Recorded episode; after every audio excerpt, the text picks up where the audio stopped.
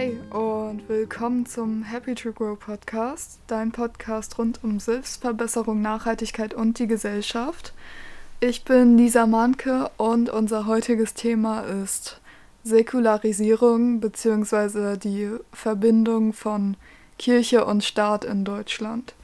Und damit wir anfangen können, wer auf meinem Instagram, äh, wer das verfolgt, hat schon die Definition gesehen, aber auch für die, die das nicht gesehen haben, Säkularisierung ist die Löslo Loslösung des Einzelnen, des Staates oder einer gesellschaftlichen Gruppe aus den Bindungen der Kirche. Das heißt, ähm, alles, was staatlich oder öffentlich passiert, wird ganz strikt von der Religion getrennt. Das heißt nicht unbedingt, dass die Bevölkerung frei von Religion sein muss. Also die kann auch weiterhin ihre Religion ausüben.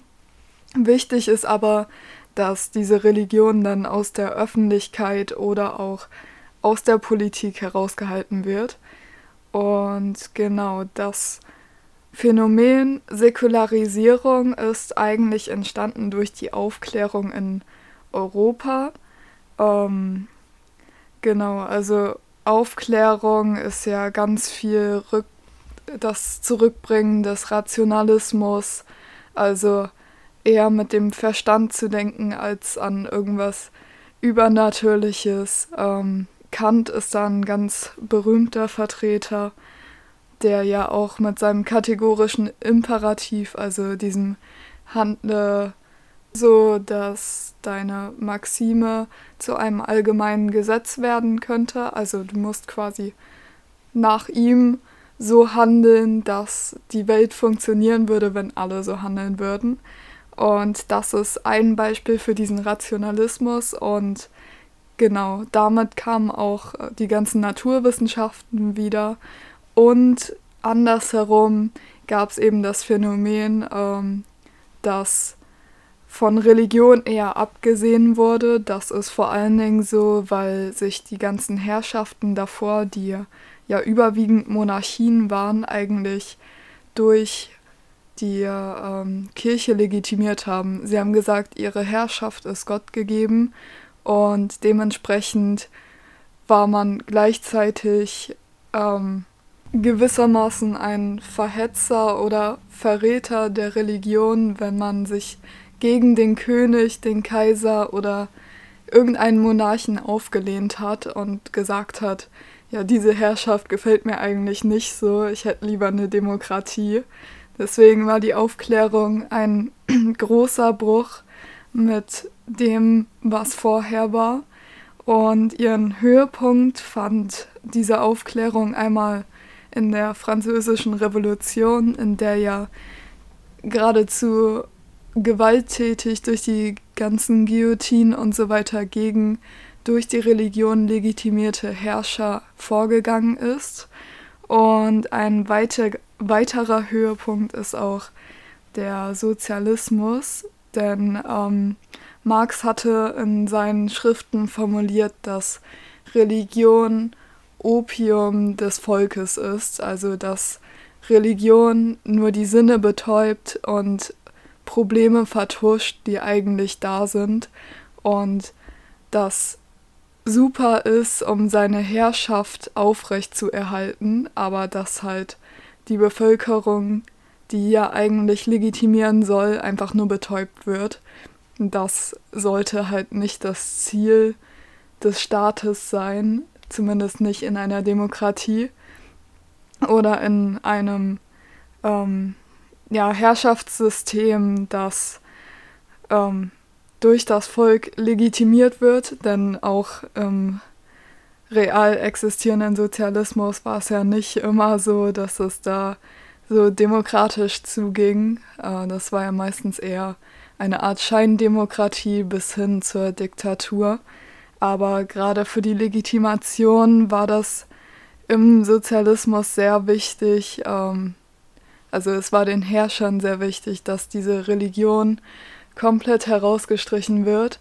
Und unter Stalin gab es da zum Beispiel auch so eigentlich jetzt rückblickend ganz lustige Phänomene, dass aus Kirchen einfach mal schnell Clubs gemacht wurden. Also statt zu beten, ging man dann in eine Kirche, um zu feiern, was ja ein kompletter Bruch quasi ist mit diesem Ich bin gut, ich bete, ich gehe in die Kirche und auf einmal gehen da junge Leute rein, um zu feiern, Alkohol zu trinken, Drogen zu nehmen, alles Mögliche. Ähm, genau, das ist schon ein sehr krasses Gegenteil. Und ja, in Deutschland sah das so aus, dass 1950, also nach, dem, nach den Weltkriegen, ähm, auch kurz nach der Gründung der BRD und der DDR, waren in der BRD nur 3,6% konfessionslos. Relativ wenig.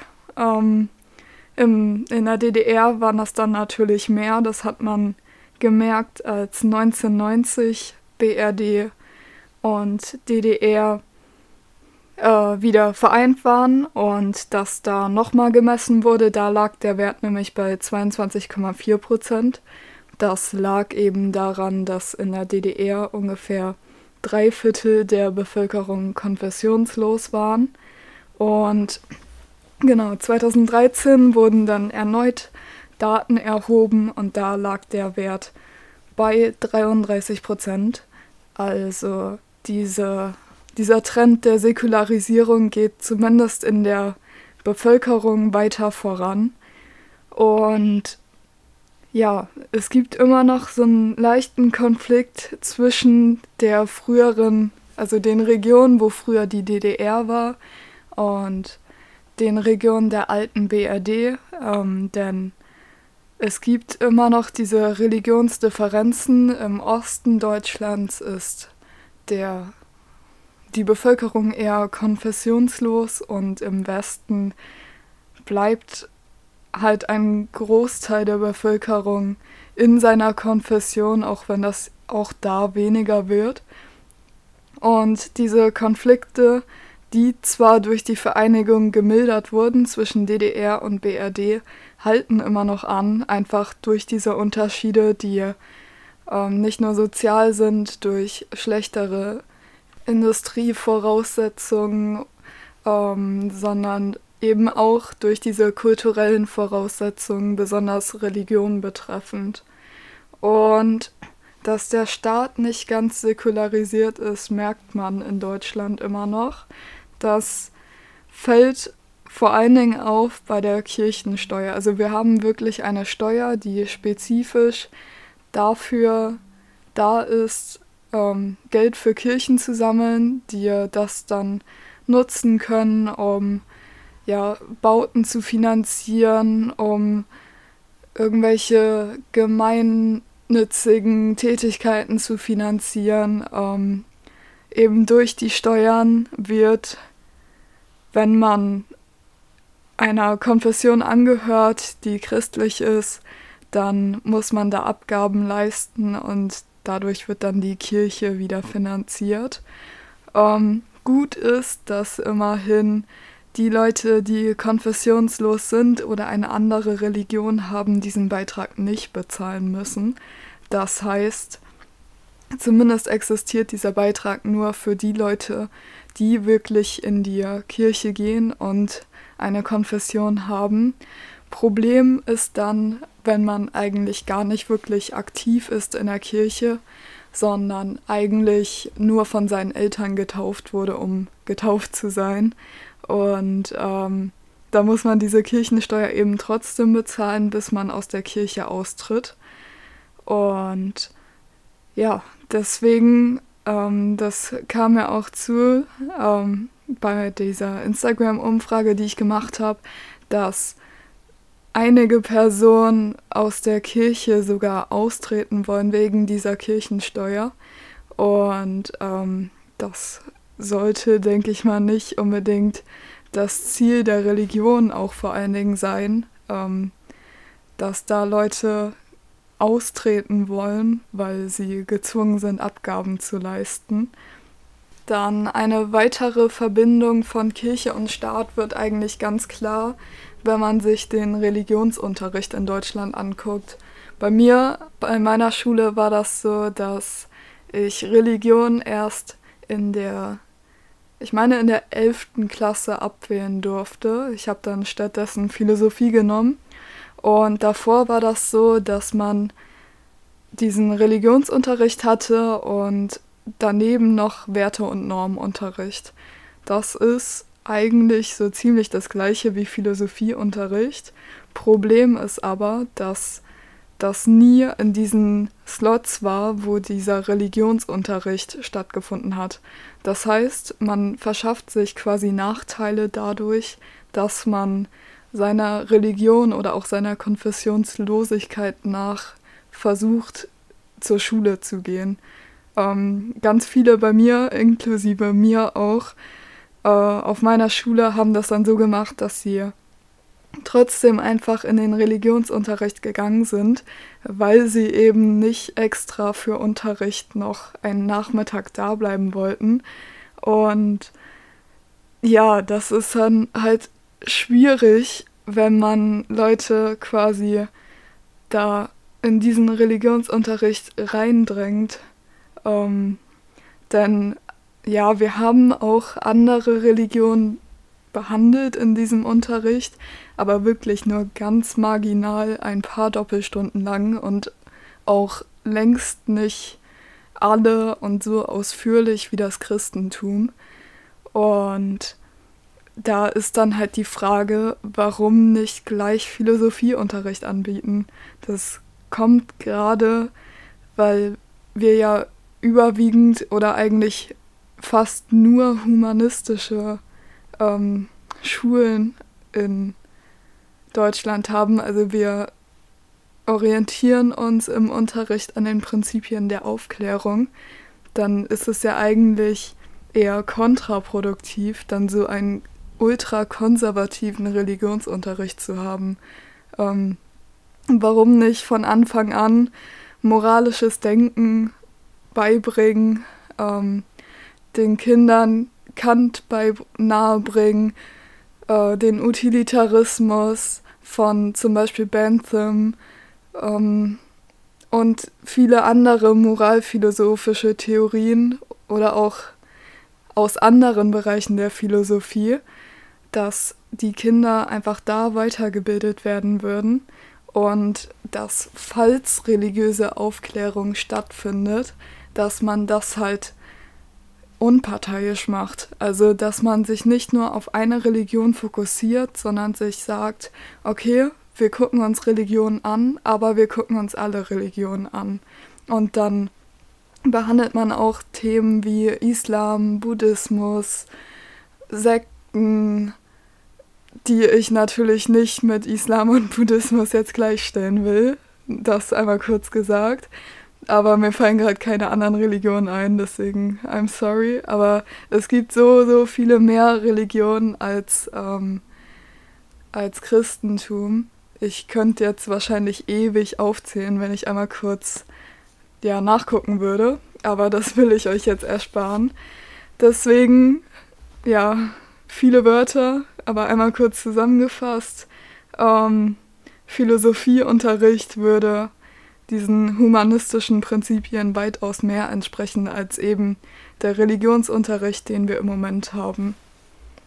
Dann ein weiterer Punkt, an dem man diese Verbindung zwischen Kirche und Staat immer noch super merkt, ist, dass Bischöfe eine staatliche Alimentierung bekommen. Alimentierung ist äh, das, was man eigentlich bei vielen Beamten, auch Polizisten und so weiter hat. Das ist halt kein Entgelt von dem Arbeitgeber gibt, sondern es eine Alimentierung, also eine Entlohnung von dem Staat gibt. Die Bischöfe werden also nicht von der Kirche bezahlt, sondern vom Staat. Das Problem da ist eben, dass eigentlich die Bischöfe ja da sind, um in der Kirche zu unterrichten, sage ich jetzt mal, zu ja, das Gebet anzuleiten, Sachen zu regeln und so weiter. Und das ist aber nicht Aufgabe des Staates. Der Staat kümmert sich um soziale Angelegenheiten, um wirtschaftliche Angelegenheiten, wobei auch das nur begrenzt, denn wir haben ja das Prinzip, Prinzip einer sozialen Marktwirtschaft. Sorry. Und ja, trotzdem werden halt diese Bischöfe vom Staat finanziert, wo dann auch die Frage ist, wie gut ist das eigentlich? Denn wenn wir mehr Toleranz erreichen wollen, mehr religiöse Pluralis Pluralisierung auch fördern wollen gewissermaßen und nicht diese eine Leitreligion, sage ich mal, haben wollen, dann ist es einfach nötig, diese Säkularisierung voranzutreiben. Und eine weitere Bevorzugung des Christentums wird auch deutlich in den Privilegien für Tendenzbetriebe, die es in Deutschland gibt. Also da zählen nicht nur religiöse Vereine mit rein, sondern auch politische sowie Parteizentralen, ähm, Gewerkschaften, das Deutsche Rote Kreuz, Arbeiterwohlfahrt und so weiter. Ähm, aber es zählt halt eben auch rein konfessionelle Betriebe, also ähm, Missionsvereine, christliche Jugendfrauen oder auch Männervereine. Und diese haben dann eben diese konfessionelle Tendenz. Und das Problem dabei ist, dass die diese Privilegien haben. Das Betriebsverfassungsgesetz funktioniert nur eingeschränkt bei denen. Und andere Religionen haben dann eben diesen Nachteil, dass sie da diese Tendenzen und Privilegien nicht haben, denn das gilt ähm, überwiegend nur für christliche Vereine. Und gleichzeitig ist es natürlich so, dass auch hier wieder gefördert wird eigentlich diese Tendenzen auch einzuhalten. Also wenn man einen Verein gründen will, überlegt man eher, ob dieser nicht vielleicht christlich werden sollte, um halt eben diese Privilegien zu bekommen. Und gerade wenn man mehr religiöse Toleranz erreichen will und mehr religiöse Pluralität, dann ist es natürlich absolut nicht sinnvoll, wenn man ähm, das anregt, dass Vereine christlich werden, dann sollte man lieber gemeinnützige Vereine fördern, ähm, wirklich der Gemeinnützigkeit wegen, anstatt das auf die Religion zu beziehen. Denn auch bei Missionsvereinen ist es ja oft auch so, dass die tatsächlich missionieren. Also sie holen, versuchen noch mehr Personen wieder in das Christentum reinzuholen. Und das spricht ja auch völlig gegen diese Freiheit der Religionsausübung und auch gegen die persönliche Freiheit, denn was für eine Religion man ausübt, das ist ja an sich einem selbst überlassen. Und wenn man da dann die ganze Zeit von allen Seiten also eigentlich nur von der christlichen Seite, denn die anderen Vereine, die anderen Religionen bekommen diese Vereine, Vereinprivilegien ja gerade eben nicht, weil man dann nur von der christlichen Seite immer hört, dass man dort unbedingt beitreten sollte, dann ähm, könnte das natürlich auch ein bisschen problematisch sein. Dann ein ganz großer Punkt ist auch, dass wir immer noch christliche Feiertage haben. Also unsere Ferien sind danach ausgerichtet und es gibt auch betriebliche Einschränkungen an diesen Feiertagen. Es gibt zum Beispiel an einigen Tagen Tanzverbot, ähm, Läden machen zu, das, der Alltag wird stark eingeschränkt und das, obwohl das Christentum eigentlich nicht mehr die Mehrheit ausmacht. Also wir haben 33 Prozent an Personen, die wirklich konfessionslos sind. Und dann kommen da natürlich noch eine Vielzahl an Religionen hinzu, die neben dem Christentum dastehen. Und trotzdem haben wir immer noch christliche Feiertage.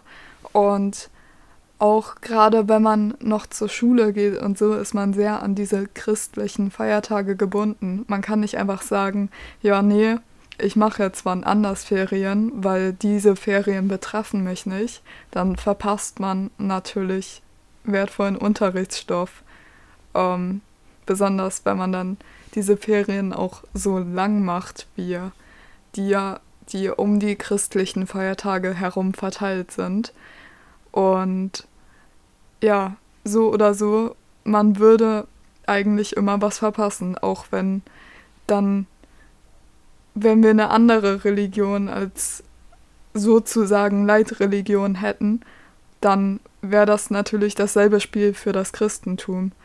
Ähm, und da ist halt auch die Frage, warum suchen wir uns nicht staatliche Feiertage, die wir feiern, die für alle gelten, die auf ein Nationalbewusstsein aufgebaut sind, statt auf eine Religion, die halt nur ein nicht mehr die Mehrheit ähm, betrifft, statt das darauf aufzubauen. Warum nicht staatliche Feiertage? Gerade wenn man versucht, eine Nation zu ein und das ein gemeinsames Identifikationspotenzial auch zu schaffen, dann ist es ja eigentlich perfekt, sich ein paar Tage rauszusuchen, an denen irgendwas passiert ist, was von Wichtigkeit sein könnte und das gemeinsam mit der ganzen Nation zu feiern, anstatt dass man dann viele Feiertage hat, die nur für wenig Leute gelten. Ähm, genau. Trotzdem ist Ostdeutschland, Westdeutschland hatten wir ja schon am Anfang nicht so wirklich. Aber es kann ja noch werden. Ostdeutschland ist statistisch in Europa am niedrigsten, was Kirchenzugehörigkeit angeht. Das liegt vor allen Dingen daran, dass halt aus dem Sozialismus relativ wenig Leute konfessionslos sind. Aber es ist ja trotzdem eine schöne Tendenz, wenn man sich die Vorteile von Säkularisierung anguckt die ich schon ein bisschen angesprochen hatte. Denn vor allen Dingen schafft das Toleranz, wenn man sich vor allen Dingen anguckt, dass wir Migrationsbewegungen haben durch zum Beispiel den Syrienkrieg und so weiter, kommen Personen in unser Land, die sind nicht christlich. Wir haben diesen in der Bevölkerung diese Tendenz von Säkularisierung, bei denen der Staat meiner Meinung nach einfach mitgehen sollte. Das wäre auch einfach in einer repräsentativen Demokratie nötig, damit zu gehen, ähm, anstatt halt an dieser christlichen Kultur festzuhalten, die nicht mehr die Mehrheit betrifft. Und dass man halt die anderen Religionen, die ja nicht institutionalisiert sind in Deutschland, die keine Finanzierung bekommen, die keine Privilegien bekommen, dass man die einfach nicht benachteiligt oder das Christentum bevorteiligt, sondern dass alle Religionen denselben Standpunkt haben, denselben Ausgangspunkt und dass sie von da aus selber weitermachen können. Ähm, das heißt natürlich nicht, dass so wie in der Sowjetunion beispielsweise Religion komplett verboten werden sollte. Es ist aber so, dass ähm, der Staat, also das, was der Staat macht, die Gesetze, die Wahlen, die, mit denen man die Repräsentanten wählt, das gilt ja für die gesamte Bevölkerung. Ähm, und da dann das Christentum vorauszusetzen, ist meiner Meinung nach ziemlich schwierig. Und die Kirchen und die Religion könnten aber einfach außerhalb des Staates, also ohne Hilfe vom Staat und ohne daran gebunden zu sein, ihr eigenes Ding quasi durchziehen, solange es nicht mit den Menschenrechten kollidiert oder so. Und dann eben diese völlige religiöse Freiheit auch genießen gewissermaßen, indem der Staat keine Religion vorgibt und man als Einzelperson individuell darüber entscheiden kann, was für eine Religion will ich, worauf habe ich am meisten Bock. Ähm, man hat nicht diese eine Religion, die gewissermaßen zu Deutschland in diesem Fall dazugehört, ähm, sondern man kann wirklich frei entscheiden. Vielleicht so zum Thema religiöse Individualisierung, vielleicht denken sich dann auch ein paar Leute, die eigentlich automatisch christlich getauft werden würden, ein paar Jahre später, sobald sie sich selber mit Religion vielleicht auch in einem verbesserten Religionsunterricht be befasst haben, ähm, dass vielleicht ja, der Buddhismus beispielsweise für sie eine viel passendere Religion ist. Und dann wäre es natürlich schade, wenn man schon vorher zu einer Religion konvertieren musste, die man eigentlich so gar nicht vertritt. Ähm, das ist natürlich auch Teil der Erziehung. Also was Eltern machen bzw. nicht machen, spielt da auch eine ganz große Rolle. Aber tendenziell wird halt immer entweder die Religion der Eltern weitergegeben oder die Religion, die ja der Nation am nächsten liegt, was in Deutschlands Fall halt immer noch das Christentum ist. Also wir haben selbst im Grundgesetz stehen, dass das Christen dass das Grundgesetz zum Teil auf dem Christentum basiert. Und genau, gewissermaßen könnte man sagen, dass die Säkularisierung in Deutschland eine unvollständige Säkularisierung ist. Ähm, die Zahlen sprechen zwar erstmal für eine Säkularisierung, das Problem ist aber, dass Säkularisierung ganz oft oder in den meisten Fällen eigentlich nur an der Bevölkerung gemessen wird. Es wird eigentlich gar nicht geguckt, wie säkularisiert ist der Staat, sondern es wird auf die Bevölkerung geachtet, daher auch die Zahlen an, am Anfang mit den 33% Konfessionslosen 2013, ähm, das sind auch Zahlen der Bevölkerung. Das heißt, Kirchensteuer, Religionsunterricht, Privilegien und so weiter, die werden in dieser Statistik gar nicht mit eingeführt und mit einberechnet. Und so kommt es dann, dass das Christentum im Staat, auch im Rundfunk, in sozialen Aktivitäten immer noch sehr stark vertreten ist, gerade auch durch diese Privilegisierung und dass konservative Parteien auch immer noch von einer christlichen Leitkultur sprechen. Und da wäre halt auch die Frage, wie würde unsere Gesellschaft aussehen, wenn das nicht der Fall wäre. Also vielleicht, wenn christliche ähm, soziale Aktivitäten nicht mehr so finanziert wer werden würden oder genauso finanziert werden würden wie andere Religionen, dann wäre es vielleicht so, dass wir neben den christlichen Spendestationen vielleicht auch Spendestationen vom Buddhismus haben, von Islam, von vielen anderen Religionen, dass eben alle Religionen ihren Beitrag zur Gesellschaft tragen können und abgeben können und dass nicht nur diese christliche Religion so privilegiert ist dabei. Um das zu erreichen, wäre neben der Säkularisierung natürlich auch möglich, dass man alle Religionen einfach gleich finanziert. Aber da erstmal den Überblick über diese ganzen Religionen und auch die Anteile zu behalten, wäre einfach mega viel Bürok Bürokratie. Das würde sich so gut wie gar nicht rentieren. Und da ist natürlich auch die Frage, wie macht man das anteilig? Kriegt vielleicht die Religion, die am meisten vertreten ist, am meisten Geld oder macht man das ganz anders. Jede Religion bekommt gleich viel, weil man irgendwie das darauf beruft, dass re jede Religion gleich viel wert ist.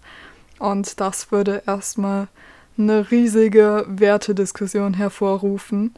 Und dann dazu halt mit dieser Bürokratie wäre es auch einfacher, ähm, einfach den Staat zu säkularisieren, gerade weil diese ganzen Religionen, die vorher nicht mit dem Staat verankert waren, die müssen ja, damit sie das überhaupt können, erstmal institu institutionalisiert werden.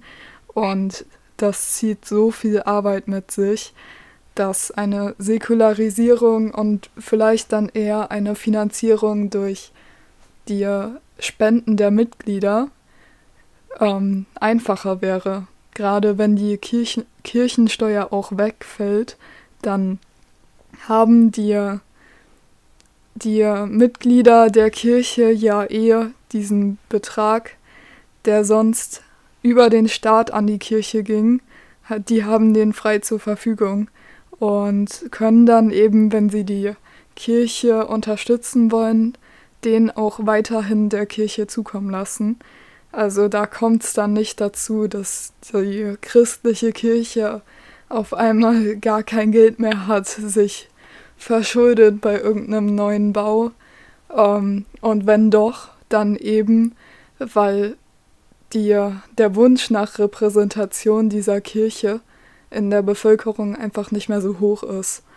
Und so kann man halt auch nicht nur für den Staat, sondern auch gewissermaßen für die Religion eine Art repräsentatives Prinzip aufbauen.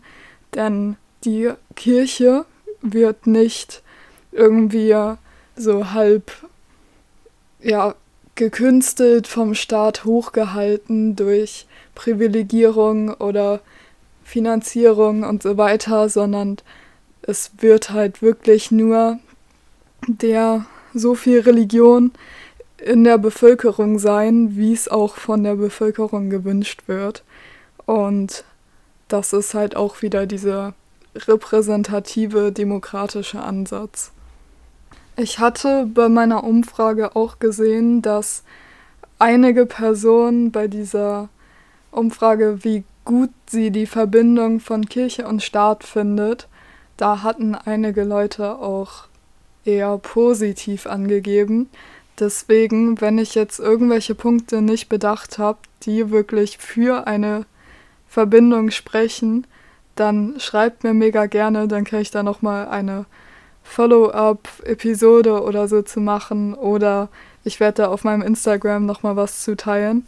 Aber genau, das war jetzt so auch viel meine Meinung. Es muss nicht unbedingt sein, dass ihr die teilt, aber ich würde mich natürlich freuen, wenn ich eure Gedankengänge zu dem Thema ein bisschen angeregt habt und wenn ich vielleicht auch neue Inspirationen zu dem Thema gegeben habe, dass ihr vielleicht auch eure ähm, Verbindung zu Religion und so einmal ein bisschen kritisch betrachtet, ähm, dass ihr auch die Verbindung zwischen Kirche und Staat ein bisschen kritisch betrachtet, dass ihr euch fragt, muss das wirklich sein? Ähm, wenn ihr zu dem Schluss kommt, dass es sein muss, dann ist das natürlich okay, das ist eure Meinung. Aber diese Episode galt halt vor allem als Denkanstoß. Ich habe ein paar Fakten geliefert. Ich habe das Prinzip der Säkularisierung ein bisschen historisch und auch von der Definition her aufgegriffen. Und genau, ich hoffe, ihr habt einen Mehrwert von dieser Episode bekommen. Wenn ja, würde ich mich super darüber freuen, wenn ihr diese, diesen Podcast an eine weitere Person weiterempfehlen könntet. Und ansonsten könnt ihr mich wie immer auf den Social Media Kanälen unten in der Beschreibung erreichen und auch auf der Website. Da könnt ihr euch auch den Artikel zu dieser Podcast-Episode durchlesen, wenn ihr nochmal einige Sachen festigen wollt. Und dann bis zum nächsten Mal.